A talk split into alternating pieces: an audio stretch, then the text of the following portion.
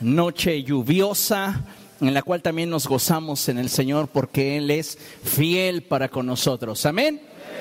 Padre, en el nombre de Jesús nos presentamos delante de ti, Señor, y te damos gracias por tu bondad, por tu amor, por tu misericordia.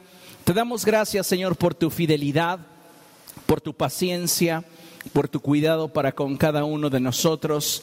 Y Señor, queremos bendecir tu nombre y exaltarte porque tú eres bueno, porque no hay nadie como tú, porque tú eres nuestra fortaleza, tú eres nuestro refugio y en ti, Señor, estamos seguros. Te damos a ti, Padre, toda la gloria y rogamos, Señor, que esta noche tu Espíritu Santo esté hablando a nuestra vida y que la palabra que tú envías para nosotros, Dios, sea una palabra de bendición a nuestro corazón. Te damos a ti toda la gloria en el poderoso nombre de Cristo Jesús. Amén y amén. Gracias. ¿Puede tomar su lugar, por favor? Esta noche tenemos un tema que es muy importante, pero sobre todo es trascendente para el desarrollo de nuestra vida cristiana. Y le he puesto por título El desierto de los justos. Diga conmigo, el desierto de los justos. Una vez más, el desierto de los justos. Y yo le pido, por favor, que me acompañe a abrir la escritura en Romanos capítulo 8. Vamos allá, Romanos capítulo 8. Y vamos a darle lectura al verso 35. Este es un verso muy conocido por todos nosotros y estoy seguro que el Espíritu Santo volverá a hablar a nuestro corazón a través de este pasaje. Romanos capítulo 8, verso 35, dice la palabra de nuestro Dios en el nombre del Padre, del Hijo y del Espíritu Santo. ¿Quién nos apartará del amor de Cristo? ¿La tribulación o la angustia? La persecución, el hambre, la indigencia, el peligro o la violencia? Hoy la palabra de Dios comienza a hablarnos haciéndonos una pregunta. ¿Qué consideras tú que te puede apartar del amor de Dios en Cristo Jesús? ¿La tribulación? ¿La angustia?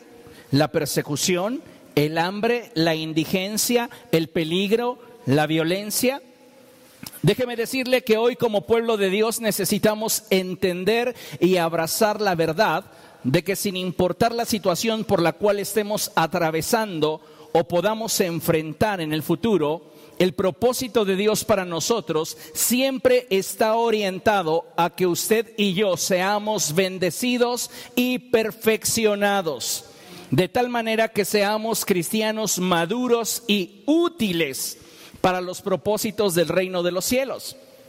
Es decir, sin importar si por este momento tú estás atravesando por problemas, por escasez, por enfermedad, por dificultad, Dios tiene el propósito de bendecirte en medio de tu crisis. Dios desea perfeccionarte y llevarte a un mayor nivel de madurez a fin de que seas útil para los propósitos del reino de los cielos. Pienso, amados hermanos, que es de suma importancia el que como hijos de Dios podamos aprender a, ver la vida desde la perspectiva del reino de los cielos, en la cual, escuche bien, nuestra comodidad y aparente control de todas las situaciones que vivimos, ¿qué crees? No son prioridad. Hoy nuestra generación está corriendo tras de la comodidad y el control. La gente prioriza su comodidad, la gente quiere tener el control en cuanto a toda situación que enfrenta o que atraviesa. Sin embargo, tenemos que ser bien honestos y esto no es prioridad en el reino de los cielos. En otras palabras, para el reino de los cielos no es prioridad ni tu comodidad, ni el que tengas el control de las circunstancias. Todos nosotros muchas veces corremos tras de ello. Sin embargo, reitero, para el reino de los cielos esto no es prioridad. Y es que si nosotros aprendemos a ver la vida desde la perspectiva del reino, entonces nosotros aprenderemos a confiar en Dios y a depender de Él. Y aun cuando tengamos que atravesar por los desiertos más inhóspitos y crueles que pudiéramos imaginar, si permanecemos fieles a Dios, al final de nuestra travesía saldremos victoriosos. Porque ese es el propósito de Dios para usted y para mí. Que a través de las circunstancias que la vida nos presenta, nosotros sigamos siendo perfeccionados y sigamos creciendo en la fe. Muchos cristianos hoy día anhelan recibir la corona o el premio que Dios dará a aquellos que terminen su carrera. Pero estos, o la gran mayoría de estos creyentes, aspiran a ser premiados sin haber peleado de forma legítima, sin que su fe haya sido puesta a prueba y sin que en sus vidas exista una clara evidencia de que a través de los procesos Dios los ha ido formando y perfeccionando. Dice el apóstol Pablo, tú no vas a poder reclamar tu corona de victoria si no peleas de forma legítima. Y nosotros debemos de saber que una de las formas en las cuales podemos pelear de forma legítima es manteniéndonos fieles al Señor en medio de cualquier circunstancia que atravesemos. Porque hoy estamos viviendo en medio de una generación que es tan frágil que a la primera amenaza a su comodidad o al aparente control que desea tener, la hace renunciar a los propósitos de Dios. Hoy nosotros tenemos que aferrarnos a los propósitos de Dios y avanzar en aquello que Dios nos ha llamado a hacer, sabiendo que aun cuando tengamos que atravesar por pruebas o dificultades, hay un propósito de Dios implícito en ello, y es el que tú y yo seamos perfeccionados. Así que si conoces a alguien que es un genuino cristiano, que realmente está caminando con Dios y de repente comienza a atravesar por el valle de la enfermedad, por la pobreza, por las dificultades familiares, por los problemas laborales o por situaciones diversas, déjame decirte que hay buenas noticias para ese hombre o esa mujer de Dios. Dios está trabajando en medio de su crisis y el propósito de Dios para esa persona es que sea perfeccionada. El problema es que muchos de nosotros visualizamos el cristianismo desde la perspectiva de la comodidad y el control. Si yo estoy cómodo y puedo manejar las situaciones que enfrento como me beneficien, sea el Señor alabado. Pero si las situaciones dejan de favorecerme y de repente llega la enfermedad, llega la escasez, llegan, los problemas, llegan las situaciones difíciles a mi vida, nos cuestionamos, bueno, ¿y dónde está Dios?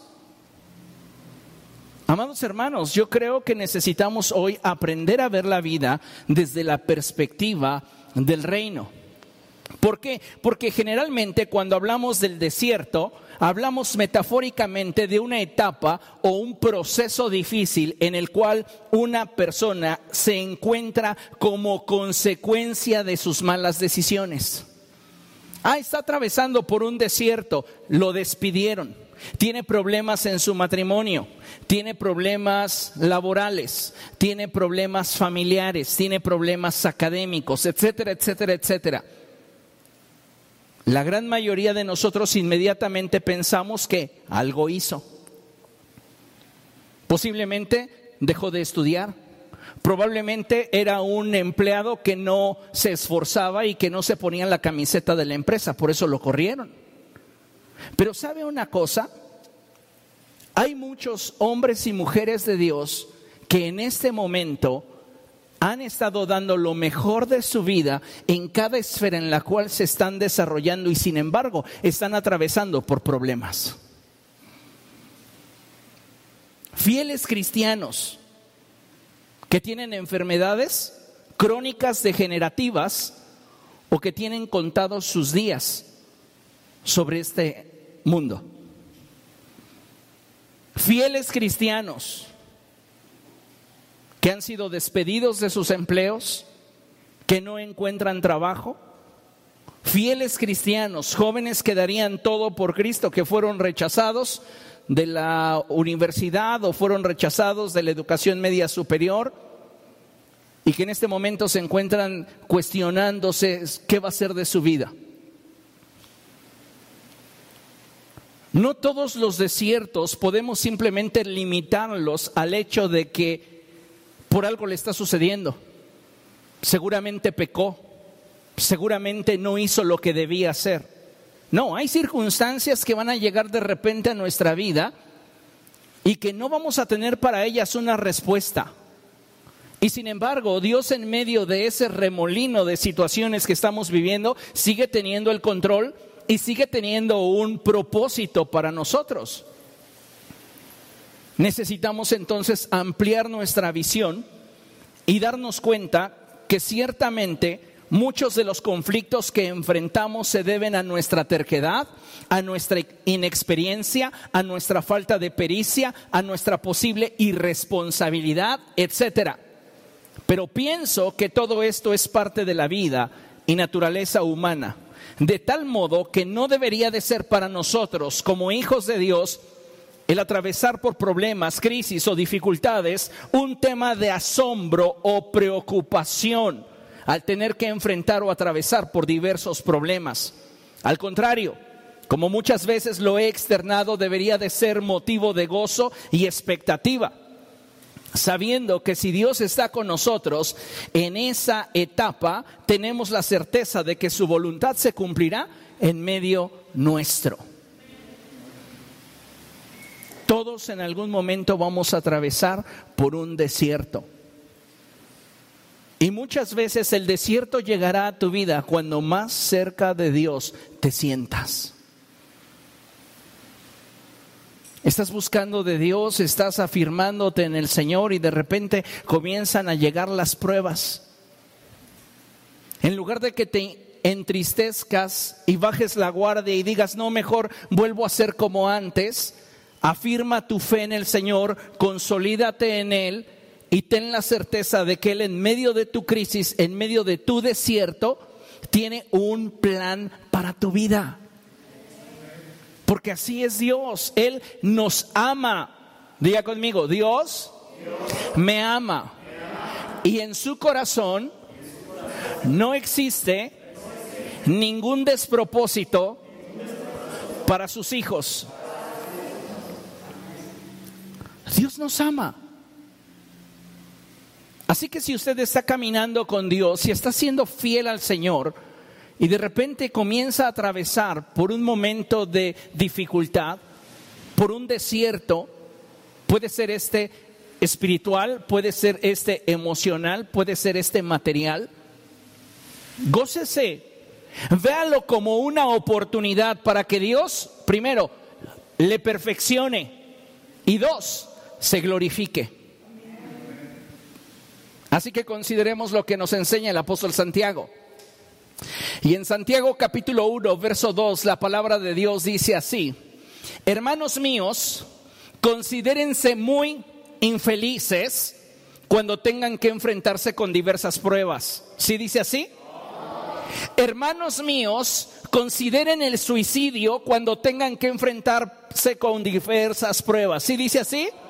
¿No? Dice entonces, hermanos míos, consideren caer en depresión cuando todo les salga mal. ¿Sí dice así? ¿Cómo dice? Hermanos míos, considérense muy dichosos cuando tengan que enfrentarse con diversas pruebas. ¿A quién le está hablando el apóstol Santiago? ¿No le está hablando a los gentiles? Le está hablando a la iglesia de Dios. Por eso comienza él refiriéndose a ellos como hermanos. Es decir, yo que soy parte del cuerpo de Cristo, que es la iglesia, voy a enfrentar también problemas. Sí, el Señor Jesucristo así lo dijo. En el mundo enfrentarán aflicción, pero no tengan temor porque yo he vencido al mundo. Y si no debo de tener temor, ¿Qué es la actitud o cuál es la actitud que debe gobernar en mi corazón?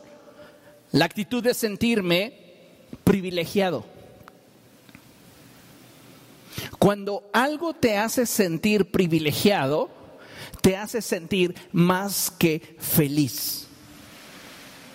Entonces, de acuerdo a lo que expresa el apóstol Santiago, nosotros deberíamos de sentirnos más que felices cuando atravesamos por problemas. ¿Por qué estás tan contento? Es que me despidieron. ¿Cómo? Me despidieron, sí. ¿Y por qué estás feliz? Porque no sé qué es lo que Dios va a hacer. Pero Él no va a permitir que yo, que en Él confío, sea avergonzado. ¿A qué le crees más? ¿A tus circunstancias o a lo que dice la palabra de Dios? La gran mayoría de cristianos le creen más a sus circunstancias. Y como María y Marta se cuestionan el por qué Dios no ha acudido a cambiar sus circunstancias. Si tú hubieras estado aquí, le dijo Marta a Jesús, mi hermano no habría muerto.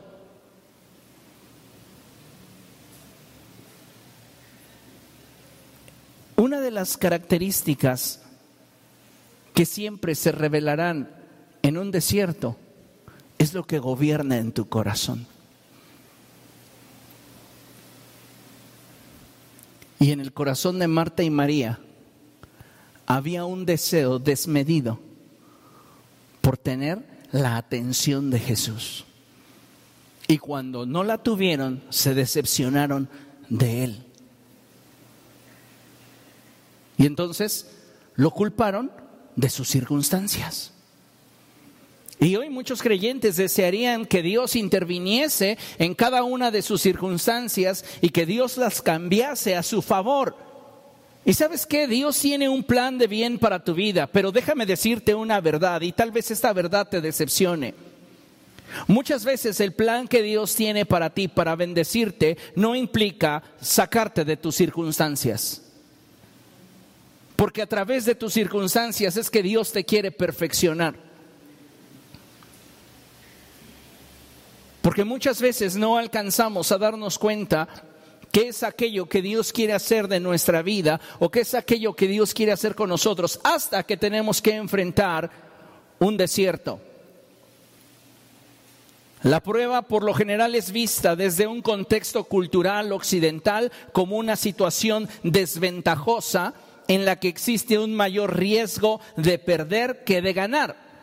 Sin embargo, si como hijos de Dios aprendemos a vivir las pruebas y las tribulaciones como Dios quiere, podemos entonces estar seguros que a través de nuestros desiertos Dios manifestará y llevará a cabo su voluntad en nuestra vida. Muchos creyentes hoy no saben cómo vivir las pruebas y los tiempos de tribulación. Porque en lugar de sentirse muy felices y esperar en el Señor, confiar en la solución que Dios dará, se afligen. Por eso al principio mencionaba que muchos de nosotros no sabemos cómo manejar las situaciones que estamos enfrentando o que posiblemente enfrentaremos. De ahí que haya tantos hijos de Dios preocupados. La situación no está sucediendo, pero existe una posibilidad y eso ya captó tu atención. Deberíamos de vivir más ligeros, confiando en el Señor, sabiendo que estamos en el hueco de su mano y si estamos en el hueco de su mano, de ahí nadie nos puede arrebatar. Sin importar si tenemos que atravesar por un desierto, sin importar si tenemos que atravesar por una situación dolorosa, Dios está en control. Y si Él está en control en medio de mi crisis, yo puedo descansar.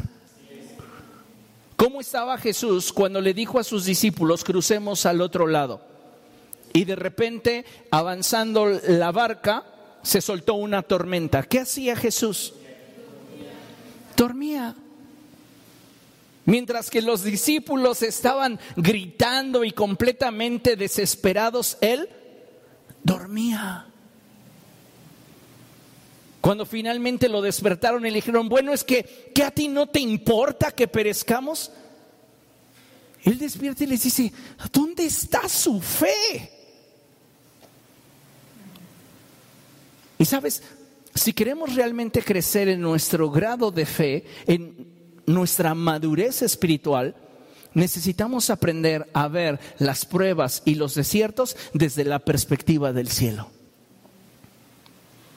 Si no, Las pruebas, las dificultades nos van a consumir la vida y la fe. Jamás debemos de olvidar que de acuerdo a lo que expresa la palabra de Dios, debemos de seguir confiando en el Señor, porque la Escritura dice que aunque andemos en valle de sombra y de muerte, no debemos de temer mal alguno, porque el Señor prometió estar con nosotros. De tal manera que debemos mantener firme nuestra fe y debemos buscar permanecer fieles al Señor dándole gracias en medio de cada situación que vivamos o enfrentemos, ya que a través de ellas es que podemos participar de su voluntad, la cual, de acuerdo a la palabra de Dios, es buena, agradable y perfecta. ¿Cómo es la voluntad de Dios para nosotros? Buena, agradable y perfecta. ¿Se da cuenta que en esas tres palabras no se menciona comodidad? ¿Se da cuenta que en esta definición bíblica no se menciona la palabra control? Tú no necesitas tener el control para estar dentro de la voluntad de Dios. Tampoco necesitas que tu circunstancia sea cómoda para saber que esa situación que estás viviendo representa el propósito de Dios para tu vida a fin de perfeccionarte y llevarte a un nuevo nivel de madurez espiritual. Debemos entonces entender lo siguiente. Todo desierto que carece de propósito representa una sentencia de muerte para nuestra vida. Pero cuando en tu desierto se manifiesta el propósito de Dios para tu vida, es entonces que el desierto adquiere un sentido tal que a través de la aflicción nosotros podemos ser enriquecidos y engrandecidos en nuestra fe. Es a través de la prueba que tú vas a ser fortalecido, que tú vas a ser incrementado en tu carácter, en tu fe, que tú vas a madurar. Y sabes, necesitamos con urgencia como iglesia madurar. Y un claro ejemplo lo podemos ver en la escritura, en la cual la palabra de Dios en Hebreos capítulo 2, verso 10, nos enseña algo muy importante respecto de quién es nuestro ejemplo. Y es Jesucristo. Antes de leer el pasaje de la escritura, déjame leerte lo que tenemos proyectado en la pantalla. Y dice así, no siempre una persona enfrentará un desierto como consecuencia directa de sus actos en ocasiones hay quienes llevando una vida justa debe atravesar por desiertos a fin de que su corazón sea perfeccionado y su fe pueda crecer y madurar. Vengo de un contexto y me refiero a la iglesia en la cual yo crecí durante mi infancia y adolescencia, en la cual la gente juzgaba con facilidad a las personas que tenía a su lado. Y si alguien perdía el trabajo, ya estaban murmurando, seguramente hizo algo que a Dios no le agrada. Si una persona estaba enferma, pecó. Y todo tenía una consecuencia ligada al mal. Pero debemos de saber, amados hermanos, que la vida en sí misma implica momentos de estrechez, momentos de dificultad. Y nosotros como hijos de Dios no estamos exentos de atravesar por pruebas, por desiertos, por luchas, por situaciones que en algún momento pudieran hacernos sentir vulnerables. Sin embargo, la diferencia entre nosotros y el mundo radica en que tenemos a Dios de nuestra parte. Y si Dios está con nosotros, ¿quién contra nosotros? Lamentablemente, esta verdad para muchos cristianos hoy solo es información. Porque cuando entran en el valle de las lágrimas, también dejan de buscar a Dios. Comienzan a centrarse en sus circunstancias, comienzan a enfocarse en sus situaciones personales y entonces ya no le permiten a Dios trabajar en sus corazones en medio de la crisis. Y donde más deberíamos demostrar fidelidad a Dios es donde nos olvidamos de mantenernos firmes a Él. Acompáñeme a Hebreos capítulo 2, verso 10, y dice la palabra del Señor de la siguiente forma. Hebreos capítulo 2, verso 10, y dice la escritura así. En efecto, a fin de llevar a muchos hijos a la gloria, lea conmigo, convenía. Una vez más, convenía. Otra vez, convenía. Convenía. Convenía. Fíjese lo que la palabra de Dios nos está diciendo. Esto es muy importante. En efecto, a fin de llevar a muchos hijos a la gloria, convenía que Dios, para quien y por medio de quien todo existe, perfeccionara, lea conmigo, mediante el sufrimiento al autor de la salvación de ellos. Perfeccionara. ¿Que Jesús no era perfecto? ¿Qué no es el verbo de Dios hecho carne? ¿Por qué la escritura emplea esta expresión? A Dios le convenía que su hijo fuese perfeccionado a través del sufrimiento.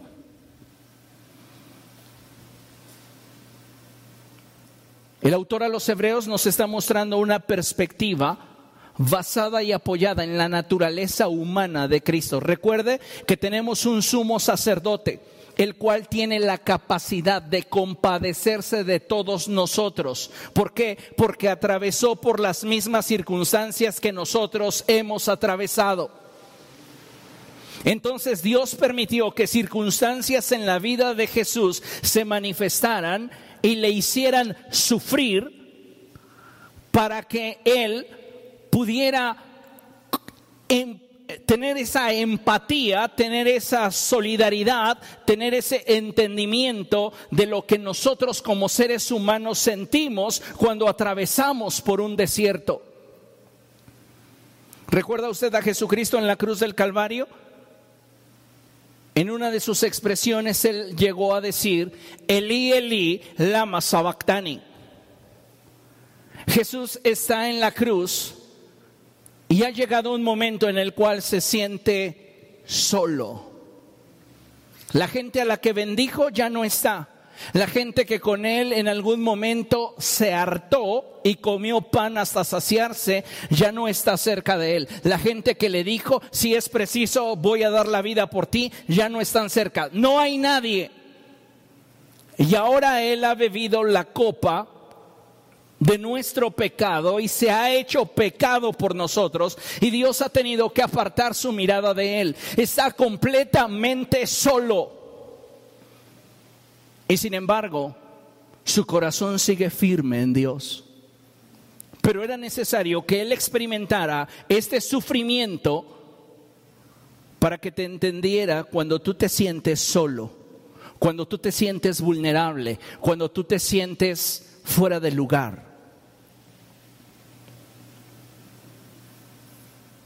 No siempre una persona va a enfrentar un desierto como consecuencia directa de sus actos. La vida nos va a presentar desiertos. Y Dios en medio de esos desiertos tendrá como propósito el que nuestro corazón sea perfeccionado y nuestra fe pueda crecer y madurar.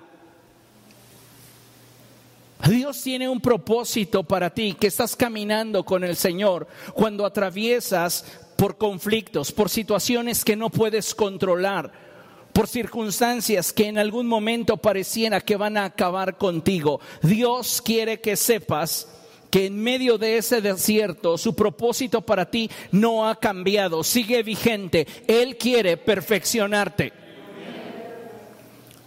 Por eso es importante que consideremos lo siguiente. El caminar con Dios no nos exenta de afrontar dificultades y atravesar por desiertos. Sin embargo, el solo hecho de tener a Dios con nosotros nos garantiza que su voluntad será llevado a cabo en nuestra vida. Tú puedes estar buscando de Dios genuinamente y ser un fiel cristiano, un fiel hombre de Dios, una fiel mujer de Dios. Y sin embargo no estamos exentos de atravesar por las pruebas. Puede ser que de pronto llegue a nuestra vida una enfermedad. Puede ser que de pronto llegue a nuestra vida una calamidad. La pregunta es, ¿cómo vamos a responder? ¿Cómo vamos a reaccionar? ¿Confiando en el Señor o apartándonos de Él? ¿Sabe? Como iglesia es muy importante que aprendamos a ver los desiertos y las pruebas desde la perspectiva de Dios, ya que a través de las dificultades y desiertos es que Dios buscará perfeccionar nuestra vida. Considere lo siguiente, escuche con atención. Nuestras convicciones y nuestra confianza en Dios en los momentos difíciles de la vida determinan la forma en la cual nuestros desiertos nos afectan o nos forman. Piensa en las últimas pruebas que has enfrentado, los últimos problemas que has tenido que atravesar. Tal vez familiares, tal vez laborales, tal vez sentimentales. Tus últimos problemas te han afectado o te han formado. Son problemas, deberían todos los problemas afectarnos. No. Desde la perspectiva de Dios, para toda situación, Dios siempre tiene una salida con la cual busca bendecirnos. Porque ninguno de nosotros, dice la palabra de Dios, que será probado más allá de lo que pueda resistir. Entonces, si la prueba por la cual estoy atravesando me está afectando, es porque no la estoy enfrentando desde la perspectiva del cielo. La estoy enfrentando desde mi circunstancia, desde mi emoción, desde mi carencia de control y mi falta de comodidad. Eso es lo que está afligiendo mi alma. Porque si yo estuviese peleando esa batalla, atravesando ese desierto desde la perspectiva del cielo, yo debería de sentirme plenamente dichoso y privilegiado por tener que atravesar un desierto y ver a Dios en él. Pero lamentablemente la iglesia del siglo XXI, la iglesia occidental, está tan casada con su comodidad. Está tan apegada a mantener el control de cada situación que enfrenta que cuando las pruebas llegan, en lugar de que ese creyente busque consolidar su fe, comienza a cuestionarse dónde está Dios. ¿Por qué Dios lo permitió? Y hoy día hay muchos cristianos cuestionándose por qué Dios les permitió enfermarse, por qué Dios les permitió atravesar por escasez, por qué Dios les está permitiendo atravesar por una, un caso de una separación. ¿Sabe? Son cosas que la vida nos va a presentar y que nosotros como hijos de Dios necesitamos afirmar nuestro caminar en el Señor cuando estemos atravesando por esta clase de situaciones. Acompáñeme a ver lo que dice Lucas capítulo 22. Vamos allá, Lucas capítulo 22. Y vamos a leer el verso 31 y el verso 32. Lucas 22, versos 31 y verso 32. Amén. Dice la palabra del Señor así, Simón, Simón, mira que Satanás ha pedido zarandearlos a ustedes como si fueran trigo, pero yo he orado por ti para que no falle tu fe y tú cuando te hayas vuelto a mí, fortalece a tus hermanos. En esta porción de la escritura, el Señor Jesucristo le está profetizando a Pedro que va a atravesar por un desierto. Ese desierto no es consecuencia de la negación que Pedro realizó con el Señor Jesucristo. no es consecuencia de pecado. Este zarandeo que Satanás realizará en la vida de Pedro es consecuencia de una circunstancia en la vida y para la cual el enfoque de Jesús está en el reino.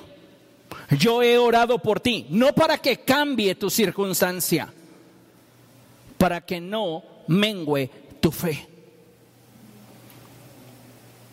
Porque si tú atraviesas, Pedro, ese desierto por el cual Dios va a permitir que pases, el Pedro que salga no será el mismo que el Pedro que entró.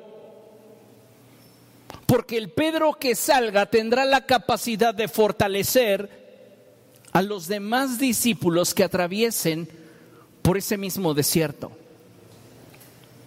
Pero si tú menguas y comprometes tu fe y dejas de atravesar ese desierto teniendo una perspectiva del cielo y te autoflagelas porque no tienes la capacidad de controlarlo ni de cambiar tus circunstancias, tú te vas a quedar atorado en ese desierto y no vas a poder salir y resultar victorioso. Porque hay desiertos que estamos enfrentando cuyo deseo de Satanás es que permanezcas en él.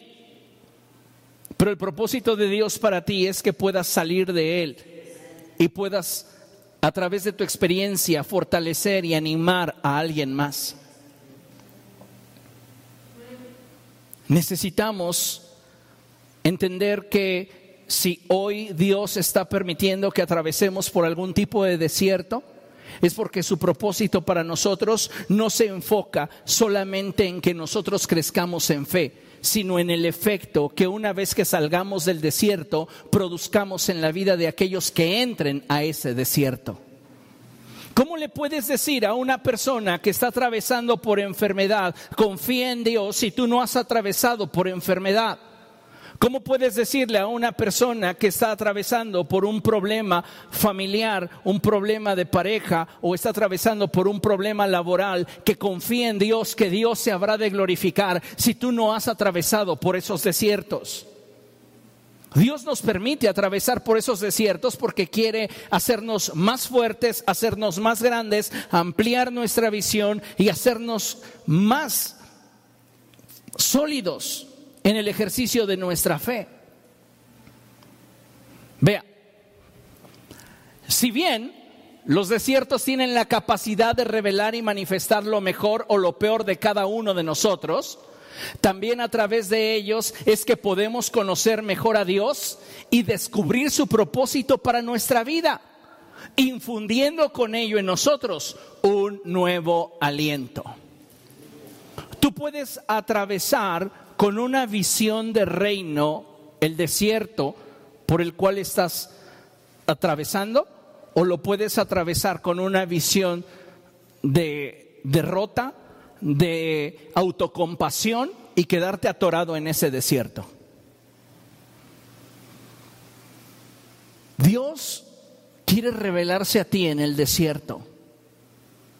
Y cuando tú obtengas de Dios una revelación en el desierto, eso infundirá en ti un nuevo aliento.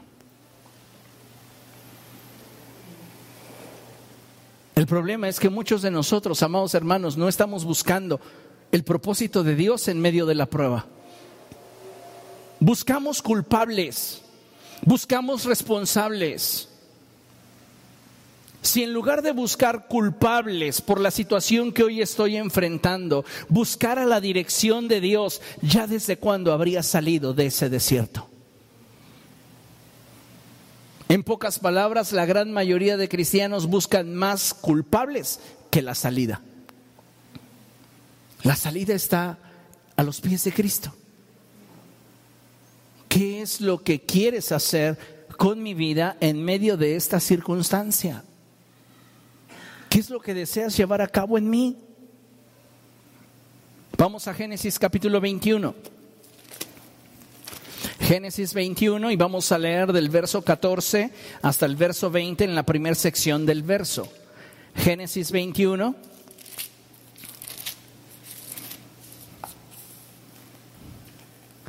Y dice la palabra del Señor de la siguiente manera.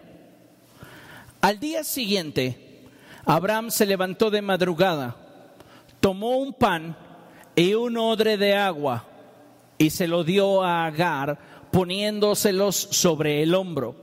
Luego le entregó a su hijo y la despidió. Agar partió y anduvo errante por el desierto de Berseba. Cuando se acabó el agua del odre, puso al niño debajo de un arbusto y fue a sentarse sola a cierta distancia, pues pensaba, no quiero ver morir al niño. En cuanto ella se sentó, comenzó a llorar desconsoladamente.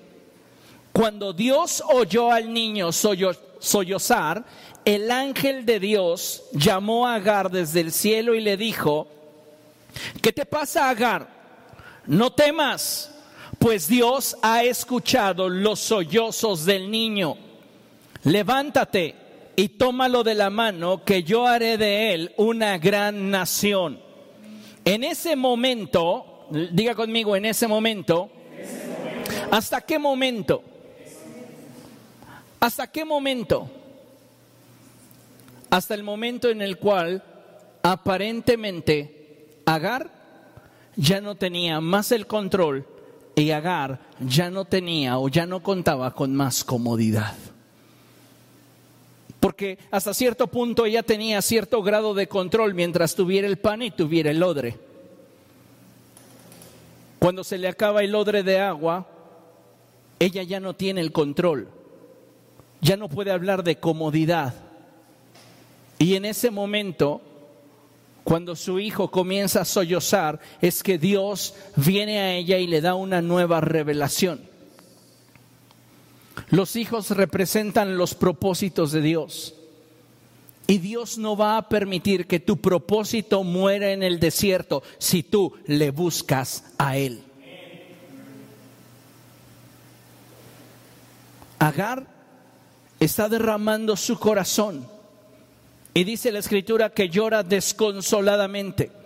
Y es ahí, en ese momento, cuando Dios viene a ella y le dice, levántate y tómalo de la mano, que yo haré de él una gran nación. En ese momento Dios le abrió a Agar los ojos y ella vio un pozo de agua. Enseguida fue a llenar el odre y le dio a beber al niño. Dios acompañó al niño y este fue creciendo. Cuando tú atraviesas tus desiertos con Cristo, Dios se encarga de que tus propósitos, los propósitos del reino en tu vida, no se pierdan, no se mueran. Abraham le dio a Agar un odre de agua. Dios le dio a Agar un pozo. Lo que las circunstancias, lo que el hombre te puede ofrecer, no se compara en nada con lo que Dios te quiere dar. Pero Dios no se lo dio mientras que ella estaba con Abraham. Se lo dio hasta que ella se encontraba sola en el desierto. La situación que está enfrentando Agar en ningún sentido es su culpa. Y sin embargo, ella tiene que atravesar por ese desierto. Y en ese desierto encuentra a Dios diciéndole, tu propósito no se va a terminar. Yo estoy aquí para darle vida a tu propósito. Y es lo mismo que hoy Dios te dice, tal vez tú estás atravesando por un momento difícil. Sin embargo, la palabra de Dios para ti es nuevamente, yo estoy contigo. De esta porción de la escritura podemos darnos cuenta cómo aún en medio del desierto que enfrentaba Agar e Ismael, Dios estaba en control y cómo su misericordia y gracia se revela para con ellos de una forma especial, que de ninguna manera hubiera sucedido si ella no hubiera atravesado el desierto con esa actitud y esa determinación. La revelación de Dios a Agar le infunde aliento y le da la fortaleza suficiente para que ella y su hijo se labren un futuro. Dios, amado hermano, está en control en medio de tu crisis. Y tú necesitas entender que si para lo que estás viviendo no tienes una respuesta, tienes una certeza. Y es que si Dios está contigo, Él tiene el control. Tal vez tú no, pero Él sí. Y lo que Él quiere es que tú confíes, que tú te afirmes en el Señor que tú te fortalezcas en Él. Vea lo que dice la palabra de Dios en Job capítulo 36, verso 15. Vamos allá. Job capítulo 36, verso 15.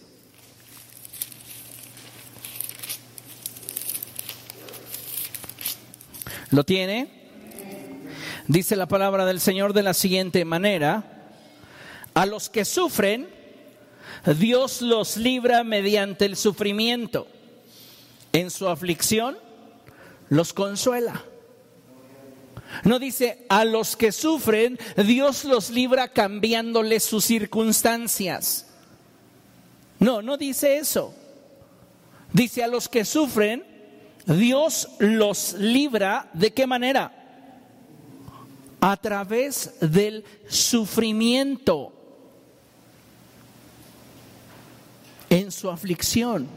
Él los consuela. Podría traducirse también en tu aflicción, Él los perfecciona, Él los consolida, Él los fortalece. No esperemos que nuestras circunstancias cambien y que nosotros volvamos a tener el control y la comodidad que deseamos para glorificar el nombre del Señor. Vamos a glorificarle, vamos a alabarle en medio de la escasez, en medio de la enfermedad, en medio de la dificultad. ¿Por qué? Escucha esto. Cuando el Señor permite que un hijo suyo que está caminando fielmente con él sufra, lo hace para que a través del desierto éste sea consolidado en su fe y afirmado en su carácter, llevándole como consecuencia a un nuevo nivel de profundidad en cuanto a la intimidad que éste experimentaba con Dios. En otras palabras, cuando tú aprendes a vivir el desierto a la manera de Dios, le conoces más y tu fe crece tu carácter se consolida.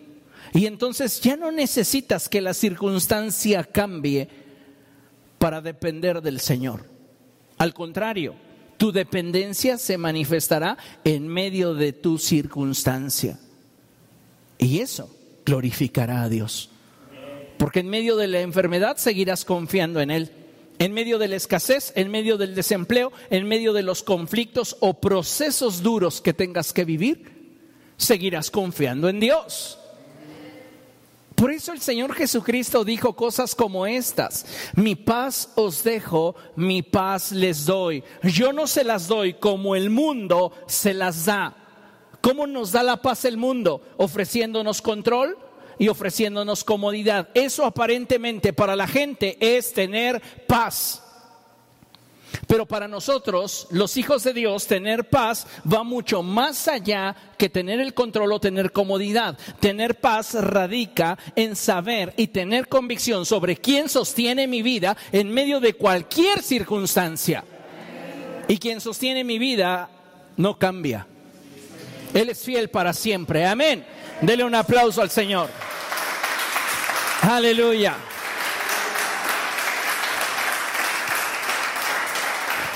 Quiero invitarle a que usted abra la escritura en, en, un pasaje en Malaquías, porque este pasaje de Malaquías me llama mucho la atención, puesto que es la expresión de un creyente inmaduro, de un creyente que se siente vulnerable cuando no tiene el control y cuando siente que Dios no está correspondiendo a su fidelidad.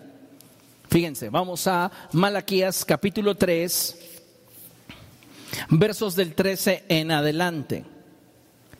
Y dice la palabra del Señor así, Dios hablándole a su pueblo, ustedes profieren insolencias contra mí, dice el Señor, y encima preguntan, ¿qué insolencia hemos dicho contra ti? Ustedes han dicho, servir a Dios no vale la pena.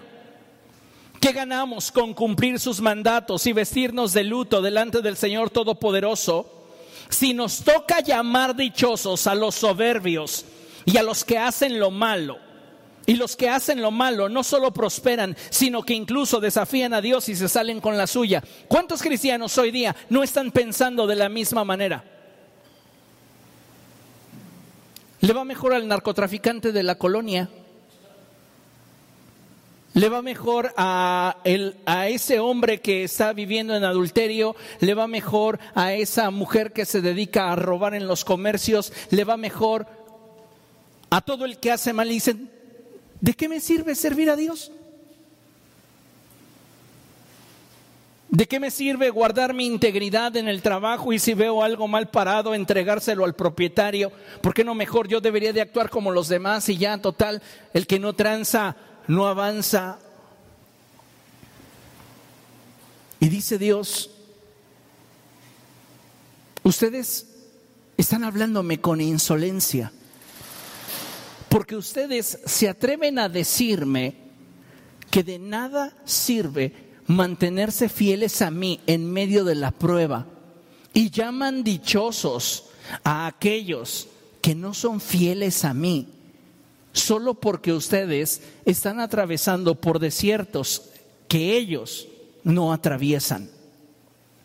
Pero déjenme decirles algo, dice el Señor. Verso 16. Los que temían al Señor hablaron entre sí y él los escuchó y les prestó atención. Entonces escribió en su presencia un libro de memorias de aquellos que temen al Señor y honran su nombre. Lea conmigo el verso 17. Dice el Señor Todopoderoso, el día que yo actúe, ellos serán mi propiedad exclusiva. Tendré compasión de ellos como se compadece un hombre del hijo que le sirve. Y ustedes volverán a distinguir entre los buenos y los malos, entre los que sirven a Dios y los que no le sirven. Que no fluctúe tu fe por lo que percibes con tus sentidos porque puede ser que alguien que está haciendo lo malo a los ojos de Dios aparentemente le está yendo bien. Pero un día todos estaremos delante del trono de Dios y ahí se verá la gran diferencia entre los que sirvieron a Dios y los que no lo hicieron. Tu fe es tan endeble como para que las circunstancias la debiliten? ¿Tu fe es tan frágil como para que el egoísmo te ciegue y no puedas continuar confiando en Dios en medio de las circunstancias que para ti son difíciles, pero que para aquellos que están haciendo mal pareciera que son fáciles?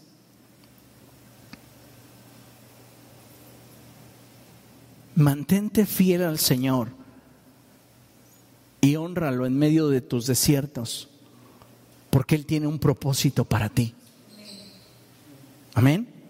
Concluimos con este pasaje de Juan capítulo 15, verso 2. Es un pasaje muy hermoso, amados hermanos. Y dice la palabra del Señor en Juan capítulo 15, verso 2 lo siguiente. Toda rama que en mí no da fruto, la corta. Lea conmigo pero toda rama que da fruto la poda para que dé más fruto todavía. Tal vez tu desierto es el proceso de poda que Dios está llevando a cabo en ti. Porque te has cuestionado, ¿por qué me está yendo mal si no he dejado de orar, si no he dejado de leer la Biblia? si hoy más que nunca estoy buscando de Dios? ¿Por qué pareciera que las cosas de repente en mi vida se tornan tan difíciles? ¿Por qué pareciera que de pronto el cielo se cierra para mí como si fuese una bóveda? Y pareciera que el piso o la tierra se vuelve para mí como de hierro. ¿Por qué parece ser que todas las circunstancias que atravieso sentencian a mi vida hacia un fracaso inminente? Y aquellos que viven sin el Señor se la pasan muy bien. Dice el Señor, no pongas tu atención en las circunstancias. Vive tu desierto desde la perspectiva que el cielo te da. Porque en medio de tu aflicción yo me voy a glorificar. Porque posiblemente lo que estás viviendo obedece a un trato de Dios en tu vida para que des más fruto para que crezcas, para que madures, para que seas más fiel. El propósito de Dios en tu vida es mucho más grande de lo que te imaginas. Y muchas veces lo limitamos a lo que nosotros simplemente vemos con nuestros sentidos. Vayamos más allá. Amén. Confiemos en el Señor. Póngase de pie, vamos a orar, por favor. Vamos a pedirle al Señor que Él cumpla su propósito en nuestra vida. Amén. Padre, gracias por tu palabra, gracias Señor por lo que has estado ministrando a nuestra vida y a nuestro corazón. Yo te ruego Señor en el nombre de Jesucristo que esta palabra sea una palabra que imparta vida al corazón de tu pueblo. Yo te suplico Señor que seas tú llenando el corazón de cada uno de tus hijos y que tu gracia esté sobreabundando en ellos para bendición. Si alguno de tus hijos, Señor, está atravesando por enfermedad, por escasez, por problemas, yo te ruego, Señor, que incrementes su fe. Te pido, Dios, que tu gracia sea sobre su vida y que cada uno de ellos pueda sentirse privilegiado de tener que atravesar por la prueba sabiendo que tú en medio de ello te habrás de glorificar. Porque tú no eres hombre para que mientas, ni hijo de hombre para que te arrepientas. Tú prometiste estar con nosotros y esa promesa la llevarás a cabo hasta el final. Cumple tu voluntad en medio de tu iglesia. En el poderoso nombre de Cristo Jesús. Amén. Amén.